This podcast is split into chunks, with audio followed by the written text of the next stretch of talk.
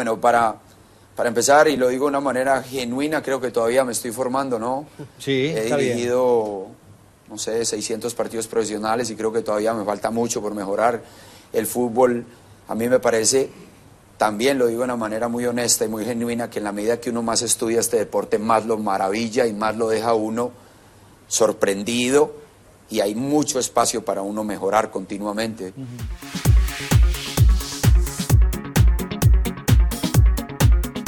El Rincón del DT. Los entrenadores de fútbol de todo el mundo y su punto de encuentro.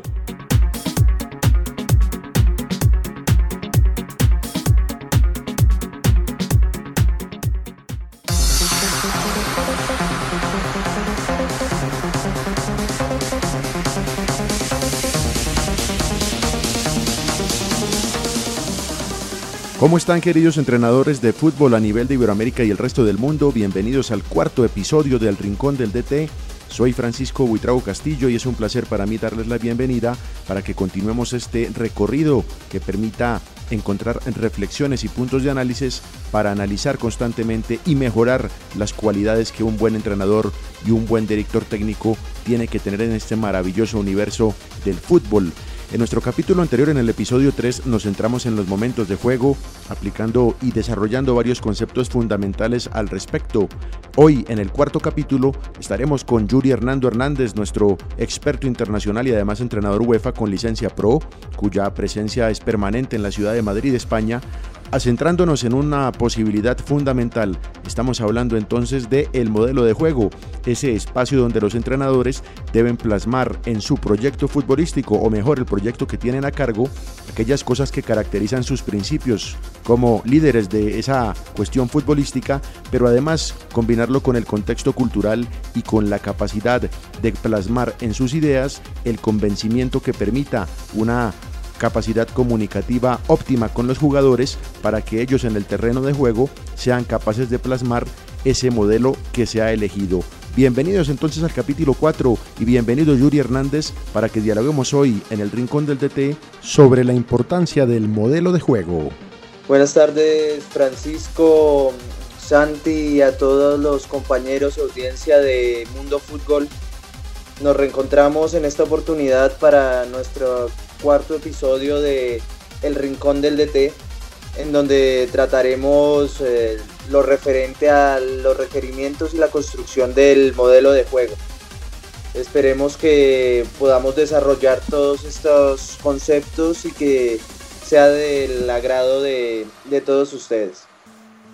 La diferencia a lo mejor hoy en día, eh, vamos a decir, entre clubes en la, en la Premier, hay equipos como United o City que fichan cuando quieren y lo que quieren. Y después hay equipos como nosotros, que somos equipos grandes, que por el momento fichamos cuando podemos y lo que podemos, ¿no? Que es la gran diferencia, ¿no? Que existe hoy en día. Pero sí que es verdad que nuestra autoexigencia es evitar excusas, sacar excusas y competir, que es lo que creo que es lo que más eh, lo más importante ¿no? en esto, es que el futbolista no encuentre excusas, que se sienta libre para competir y que sienta que le puede ganar a, equipos que a lo mejor tienen otra capacidad de, inversión y demás. Escuchábamos a Mauricio Pochettino, uno de los entrenadores que mejor trabajo ha realizado en el último tiempo, en los últimos años en Europa y cuya propuesta futbolística se ha convertido en un referente a nivel continental después de que lograra llevar al Tottenham Hotspur a la instancia final de la Champions League y también convirtiera al equipo de Londres en uno de los habituales protagonistas, obteniendo clasificaciones continuas en la Premier League para la competición más importante de clubes de Europa. Como lo plantea Pochettino, queridos entrenadores y directores técnicos, la adaptación a los diferentes momentos y los diferentes contextos que envuelven un club es fundamental para proyectar el modelo de juego que el entrenador quiere aplicar en esa organización. De esta forma es posible encontrar vías comunes para los grandes entrenadores y también para aquellos que están empezando a construir una carrera. Todo, por supuesto, fundamentado en los principios que caractericen su propuesta y la flexibilidad con la que ésta se pueda integrar a un modelo de club o a un modelo de organización. Yuri Hernández definitivamente este aspecto de la flexibilidad y del contexto resultan esenciales para que la propuesta del entrenador o del director técnico pueda llegar a buen puerto. Sí, Francisco, eh, para adentrarnos en el tema, eh, vamos a iniciar con los requerimientos que, que, se presentan a la hora de construir un modelo de juego, en qué nos tenemos que fijar para poder construir ese modelo de juego. Anteriormente, y hasta hace bien poco, esta idea de modelo de juego era bastante, mm, podemos decirlo, efímera, no, no estaba concreto todos los conceptos que había que tener en cuenta. Con la irrupción de la periodización táctica sobre todo, se concretan los aspectos que hay que tener en cuenta a la hora de construir un modelo de juego. Entonces, el primer aspecto que tenemos que tener en cuenta es la historia del club, en qué club vamos a trabajar. Por más de que nosotros tengamos una idea o un gusto futbolístico que lo trataremos más adelante y que haga parte del modelo de juego, tenemos que ser fieles a esa cultura del país. ¿Qué le gusta a, a, la gente que vive allí? ¿Qué le gusta a ese club? Entonces, la historia del club y la cultura del país no siempre van relacionadas, pero eh, son aspectos a tener en cuenta. ¿Qué, ¿Qué le gusta a la afición? ¿Cómo son los dirigentes? ¿Cómo reaccionan ante situaciones adversas? Em, el tipo de competición, si vamos a jugar una liga, si vamos a jugar liga y copa, si vamos a jugar liga, copa y torneo internacional. Esos tres aspectos son importantes a tener en cuenta a la hora de estructurar el modelo de juego. ¿Por qué? Porque si el modelo de juego está desligado de las raíces culturales, de la historia y del país, puede ser que no sea bien aceptado ni por los futbolistas, ni por los dirigentes, ni por la afición. Y si queremos tener éxito como entrenadores, eh, tenemos que adaptarnos a las situaciones que, nos podemos encontrar.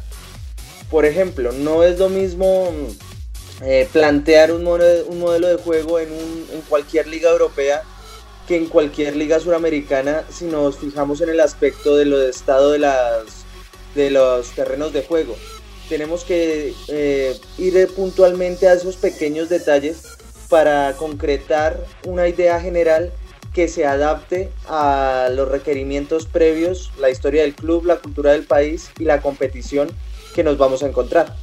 Sì, mm, l'emozione era, era tanta, uh, anche perché quando si inizia un nuovo percorso in un nuovo club, uh, con nuovi tifosi, con nuovi calciatori, c'è sempre grande, grande emozione perché comunque ehm, inizi a lavorare e sai che, che, devi lavorare per conquistare, ecco, quindi eh, da parte mia non, non, è cambiato niente, uh, io sono, sono questo, eh, come ho detto prima, uh, nel bene per chi,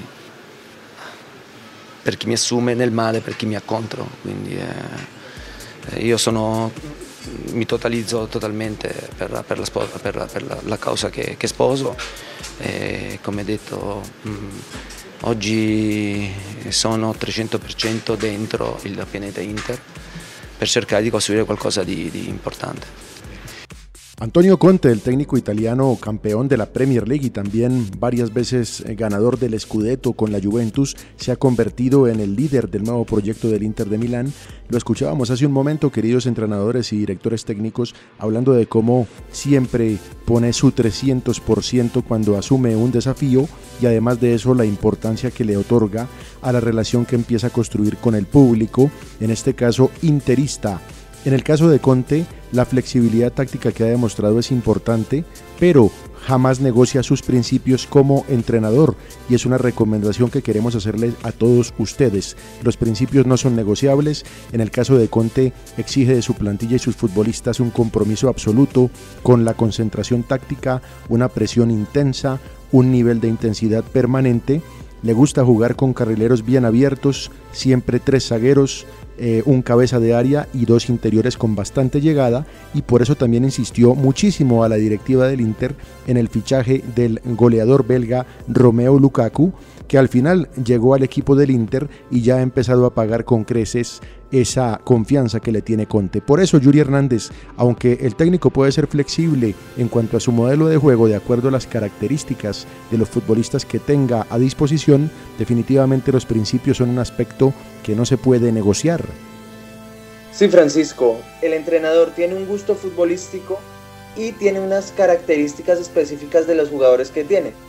Por eso cuando eh, la directiva de un club eh, contrata a un nuevo entrenador, tiene que, mm, que prestar atención a que haya concordancia entre ese gusto futbolístico y, el, y los jugadores que tiene para que pueda haber cierta sinergia y todo fluya comúnmente. Podemos eh, tener en cuenta o poner como ejemplo el caso de Juan Carlos Osorio. Juan Carlos Osorio cuando vuelve de, de su estadía en territorio europeo a la liga colombiana, él viene con una idea y un gusto futbolístico eh, de jugar mucho en largo, de eh, recuerdo una entrevista en la que menciona que no le gustan los pases de 3 metros, pero la cultura del país eh, le, le, pide esos pases de 3 metros y las características de sus jugadores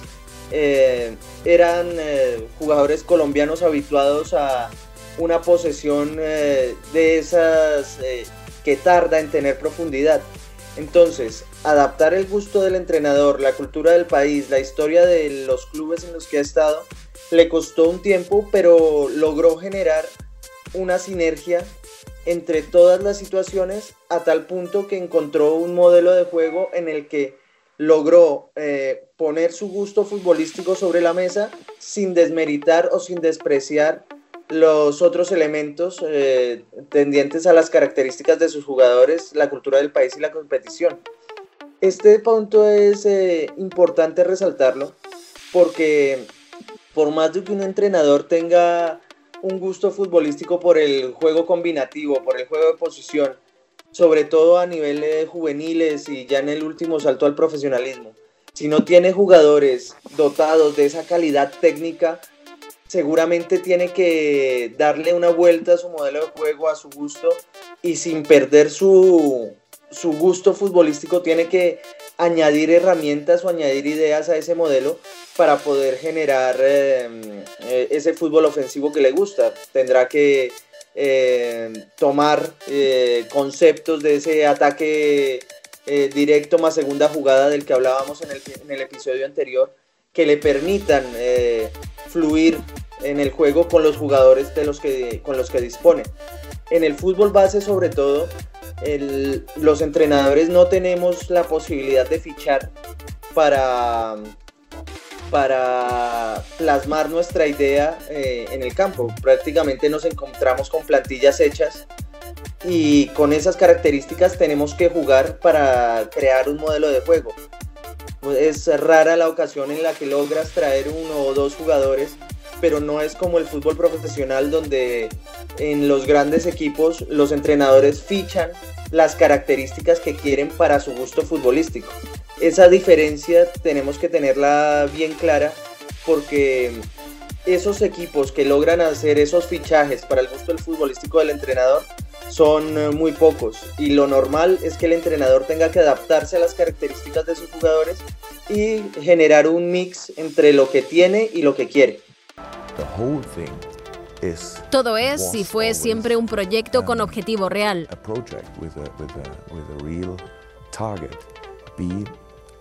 Triunfar lo antes posible.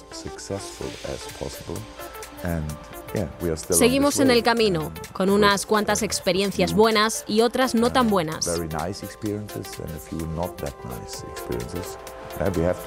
Tenemos que cumplir, sí. Tenemos que mostrar una reacción y ojalá podamos lograrlo. Jürgen Klopp sin duda alguna se ha convertido en el entrenador de referencia en el fútbol mundial después de llevar al Liverpool de Inglaterra a ganar la Champions League el año pasado y realizar una temporada impresionante en la Premier sumando 97 puntos. Sin embargo, desde que llegó hace tres temporadas el equipo rojo de la ciudad del sur de Inglaterra, un elemento que ha sido característico en Klopp, como ya lo hicieron el Borussia Dortmund y en el Mainz, es la capacidad de instalar unos principios claros de juego en sus escuadras siempre caracterizados por la fuertísima intensidad, la presión constante en campo contrario, el gegenpressing, donde además las transiciones ataque-defensa y defensa-ataque son supremamente rápidas, sin demasiado trasegar por la zona media del campo, y además de ello con la aparición de dos laterales que han resultado completamente esenciales en esa propuesta, como Tren Alexander Arnold y el lateral izquierdo Andy Robertson. Asimismo, esa trilogía de ataque conformada por Mohamed Salah, Roberto Firmino y Sadio Mané que se han convertido en una amalgama imparable para las defensas del resto del continente. Para Club entonces, queridos entrenadores y directores técnicos, esos principios de juego básicos y fundamentales son lo que demuestra verdaderamente la capacidad y la calidad de liderazgo de un técnico, en este caso en un equipo tan importante como el rojo de la Premier League. Yuri Hernández, principios definitivamente es la palabra clave cuando estamos hablando de construir las bases para que un modelo de juego sea exitoso y logre además de resultados un convencimiento global en la estructura de juego.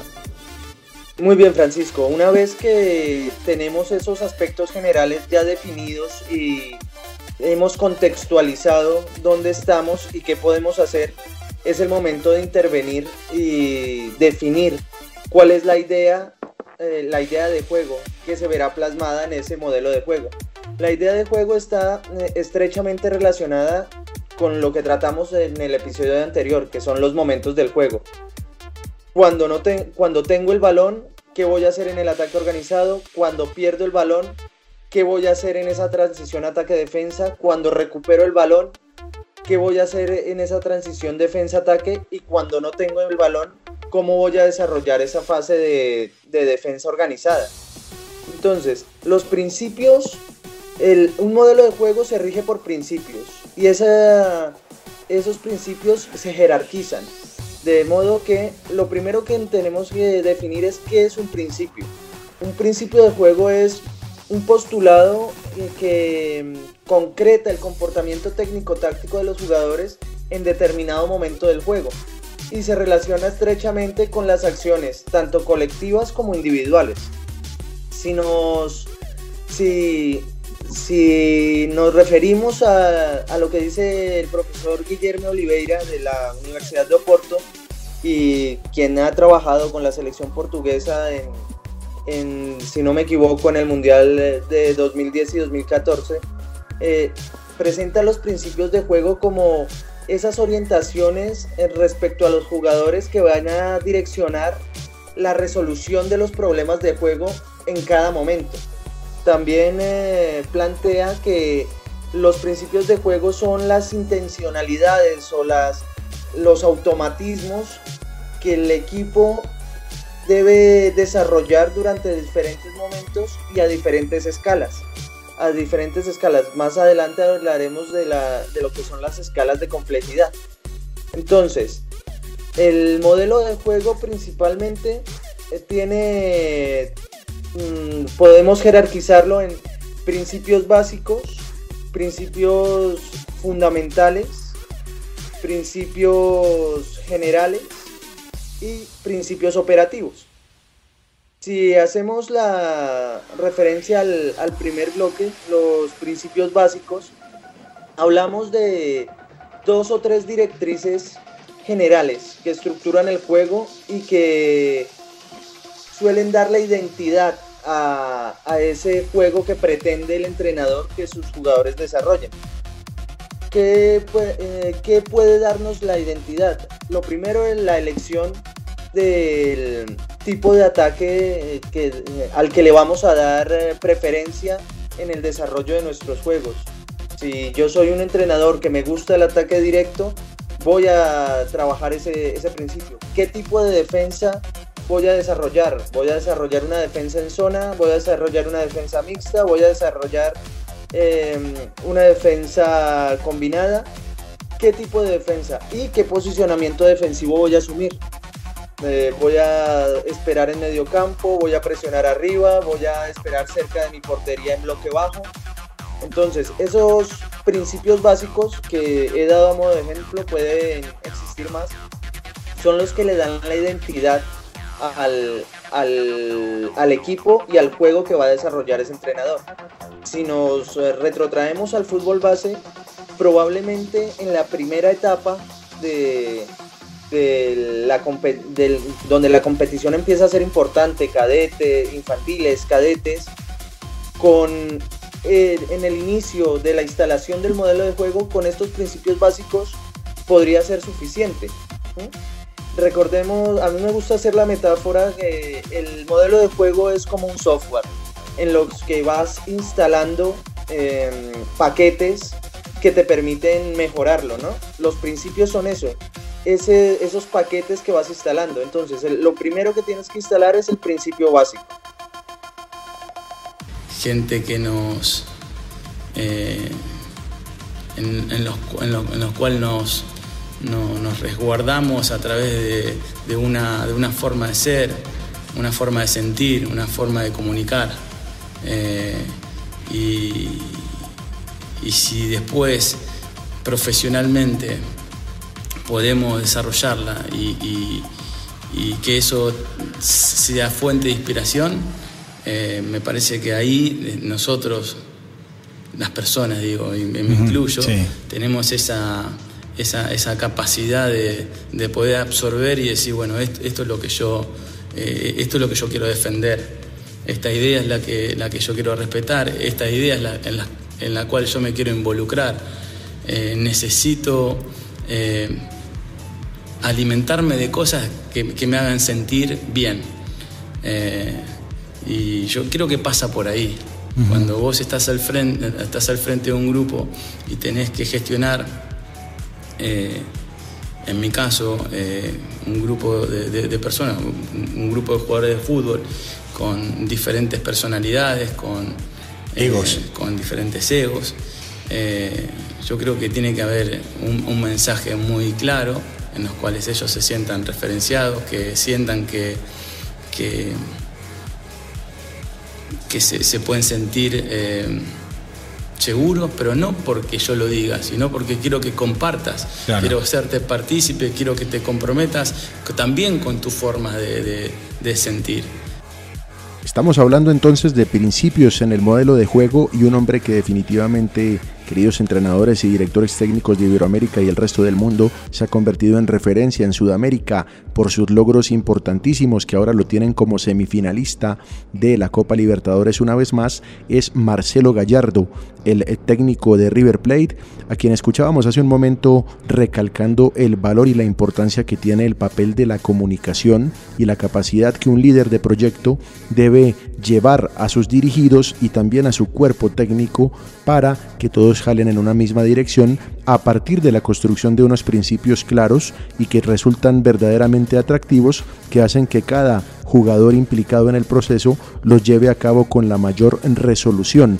Hemos podido ver esta temporada una vez más cómo River sigue siendo protagonista en todas las instancias y cómo Gallardo ha logrado que el proyecto se mantenga dinámico y por supuesto con muchísimos retos de cara a los títulos más importantes de la Conmebol y de la Superliga Argentina. Yuri Hernández, después de haber hablado del concepto de principios, cuéntenos por favor ahora cómo se dividen y cómo se estructuran entonces para concluir este bloque de información en el Rincón del DT episodio 4, los principios de juego aunados por supuesto al modelo de fútbol. Continuando con los principios de juego, Francisco, eh, hablamos que se jerarquizan en básicos. El segundo escalón serían los principios fundamentales.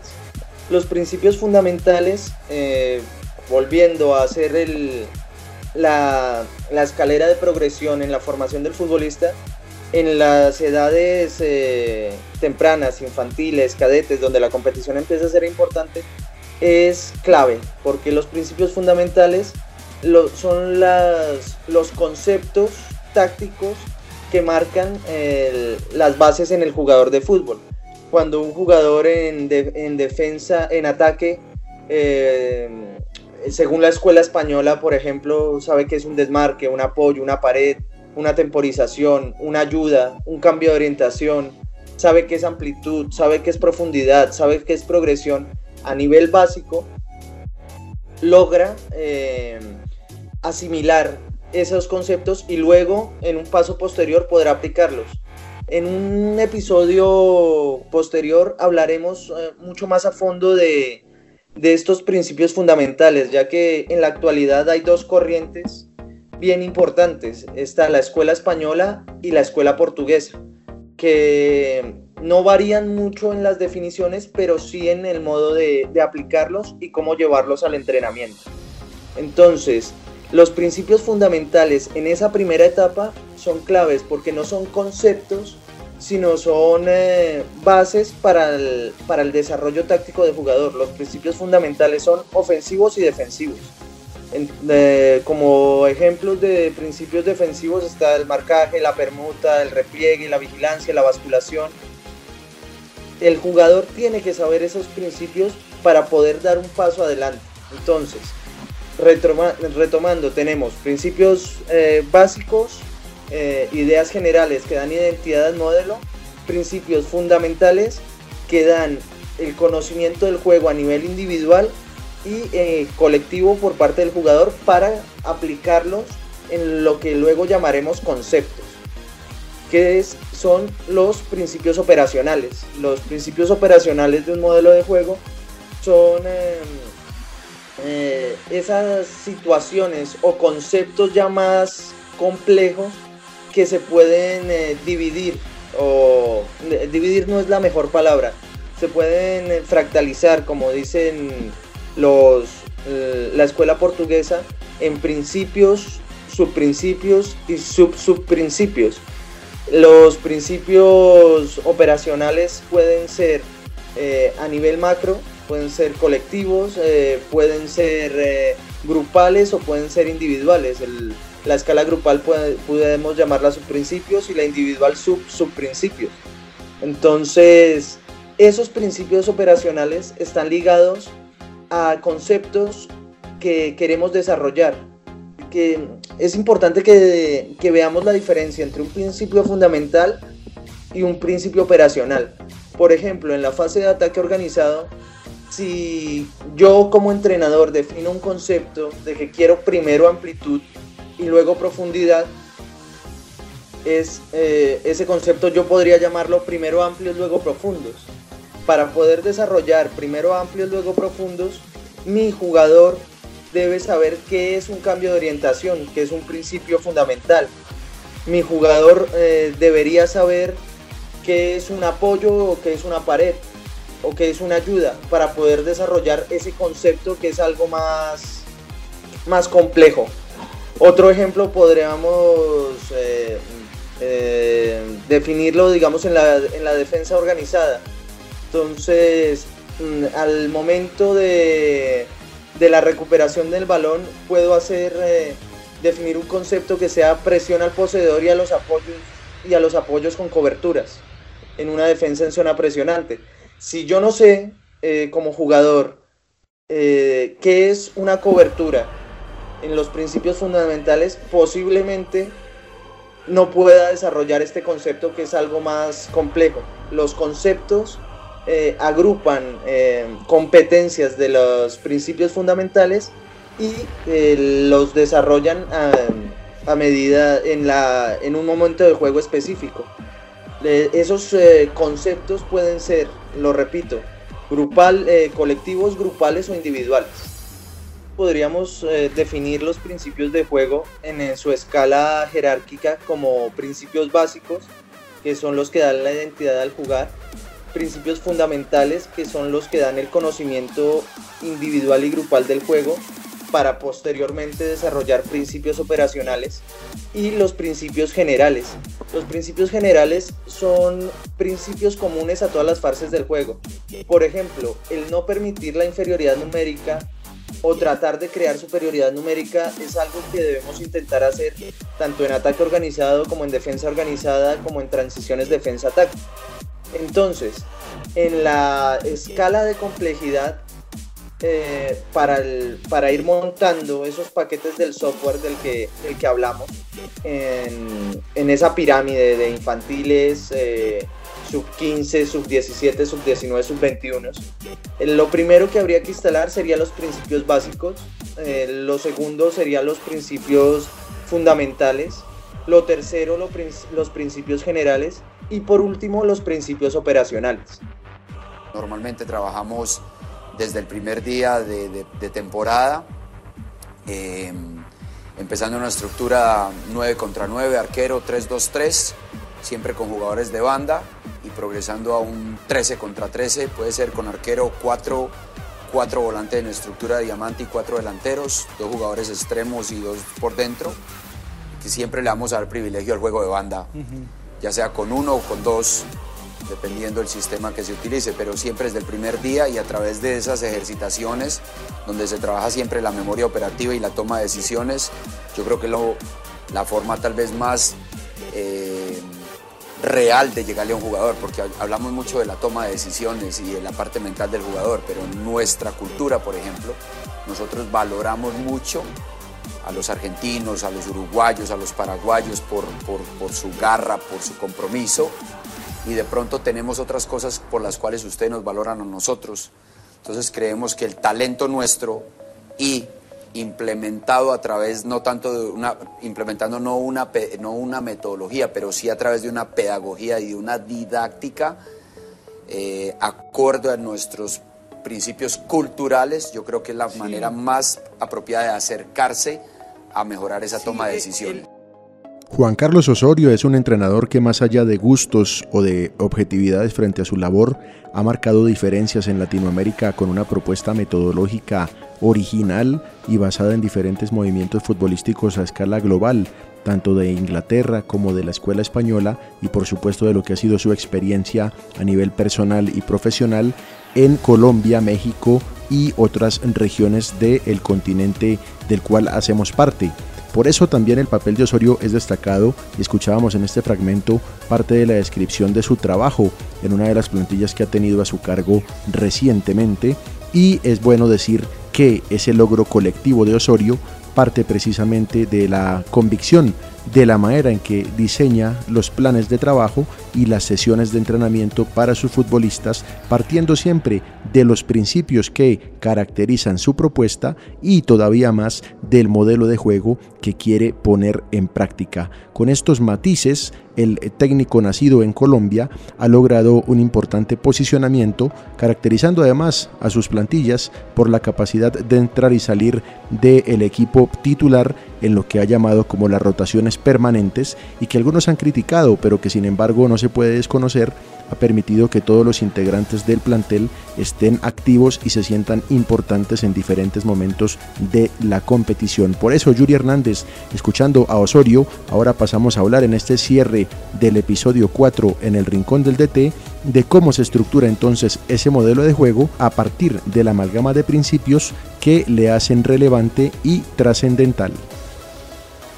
Muy bien, Francisco. Continuando, eh, hablábamos que la última fase era la, la instalación de esos principios operacionales. Tenemos que tener claro que esos conceptos que vamos a crear como entrenadores para cada momento del juego tienen una escala de complejidad diferente. No todos los conceptos abarcan a la totalidad de los jugadores o todos los conceptos abarcan a todos los momentos, pese a que los principios tienen que tener una interacción eh, transversal y vertical para que no quede dividido el juego en, fases o en, o en pedazos eh, aislados. Recordemos que el juego es un continuo en donde se va enlazando una fase con otra, un momento con otro y nunca se divide.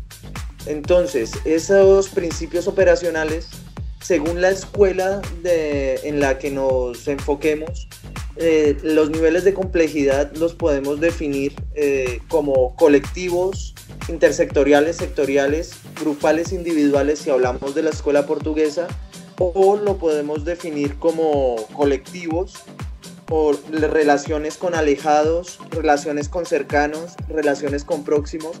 Si hablamos de una escuela eh, catalana más, más, que española, ¿no?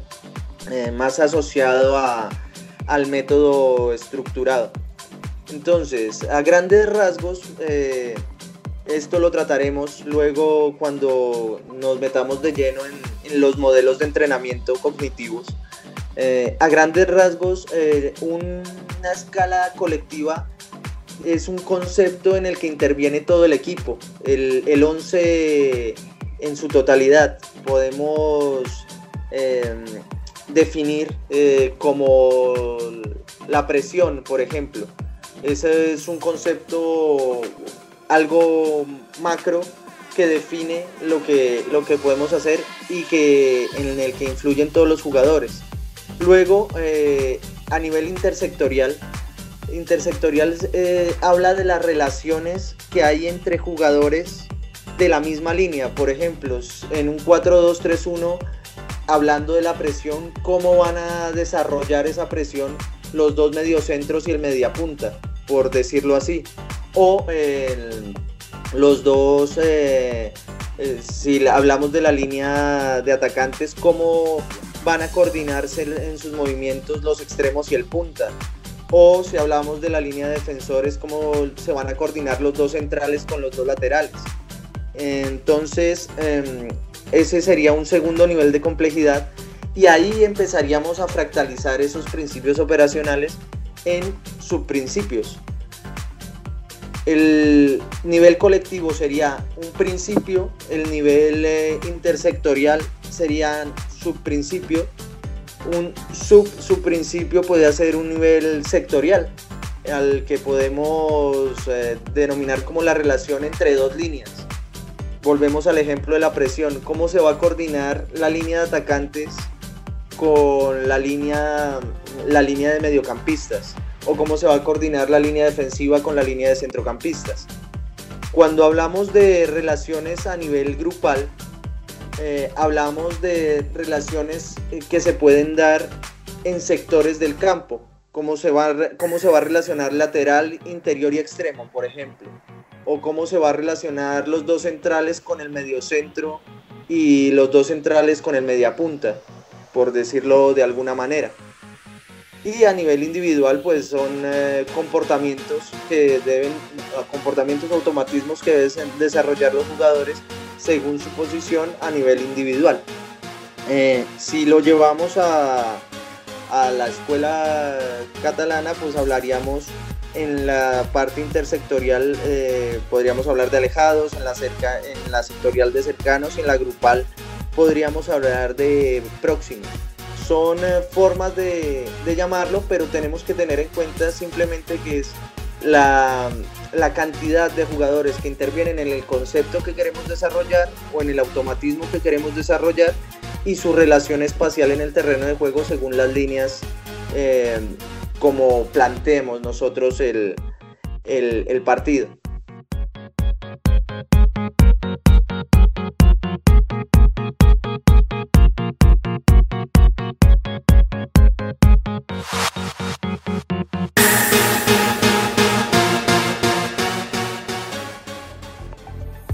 EIC Tires, empresa de llantas y neumáticos para vehículos de carga pesada. Las mejores marcas, Triangle, Chensang, Atlas y muchas más. Solo en GIC Tires. Somos distribuidores desde Bogotá para todo el territorio colombiano. Encuéntranos en los teléfonos 300-290-7064 y 318-716 8829. Recuerda 300-290-7064 y 318-716-8829. Tu mejor opción en manejo de llanta de carga ligera y utilitaria está aquí en G y C Tires.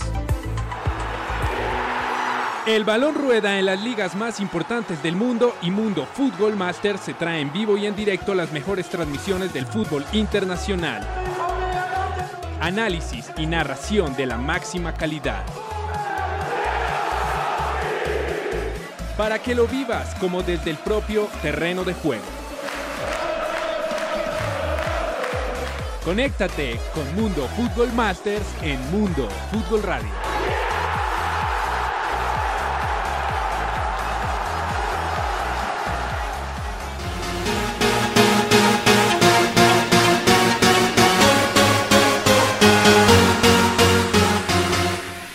Hemos tenido la posibilidad entonces de recorrer un excelente camino hablando del modelo de juego y de los principios de juego que caracterizan a este último.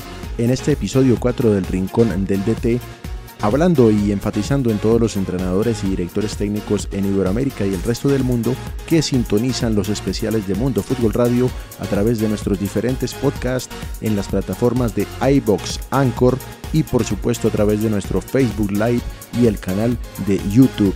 Es un placer que nos hayan acompañado, queridos oyentes. Mi nombre es Francisco Buitrago Castillo y ha sido un gusto compartir con Yuri Hernández, nuestro experto internacional desde Madrid, los conceptos más importantes sobre el modelo de juego, así como los conceptos de otros grandes entrenadores del fútbol mundial vinculados con estos trabajos fundamentales en el liderazgo, la comunicación y la metodología frente a la plantilla, como Jürgen Klopp, Antonio Conte, Mauricio Pochettino y Juan Carlos Osorio, así como Marcelo Gallardo. Nos reencontramos entonces, Yuri, en un próximo episodio del Rincón del DT y un gran saludo para toda la audiencia de Mundo Fútbol Radio. Muy bien, Francisco, compañeros de Mundo Fútbol Radio y a nuestra audiencia de este Rincón del DT. espero que este tema sea de su agrado y podamos tener un feedback, ya que es bastante eh, complejo y se da para muchas discusiones o muchos debates y es interesante conocer la, opinión de nuestros oyentes acerca de, estos temas. Como siempre agradecer a, a Mundo Fútbol Radio por la oportunidad de hablar de fútbol, de conceptos, de, de esta faceta como, como entrenador formador que, que me apasiona y que eh, me gusta poder eh, compartir con ustedes. Un saludo grande y nos vemos en un próximo episodio.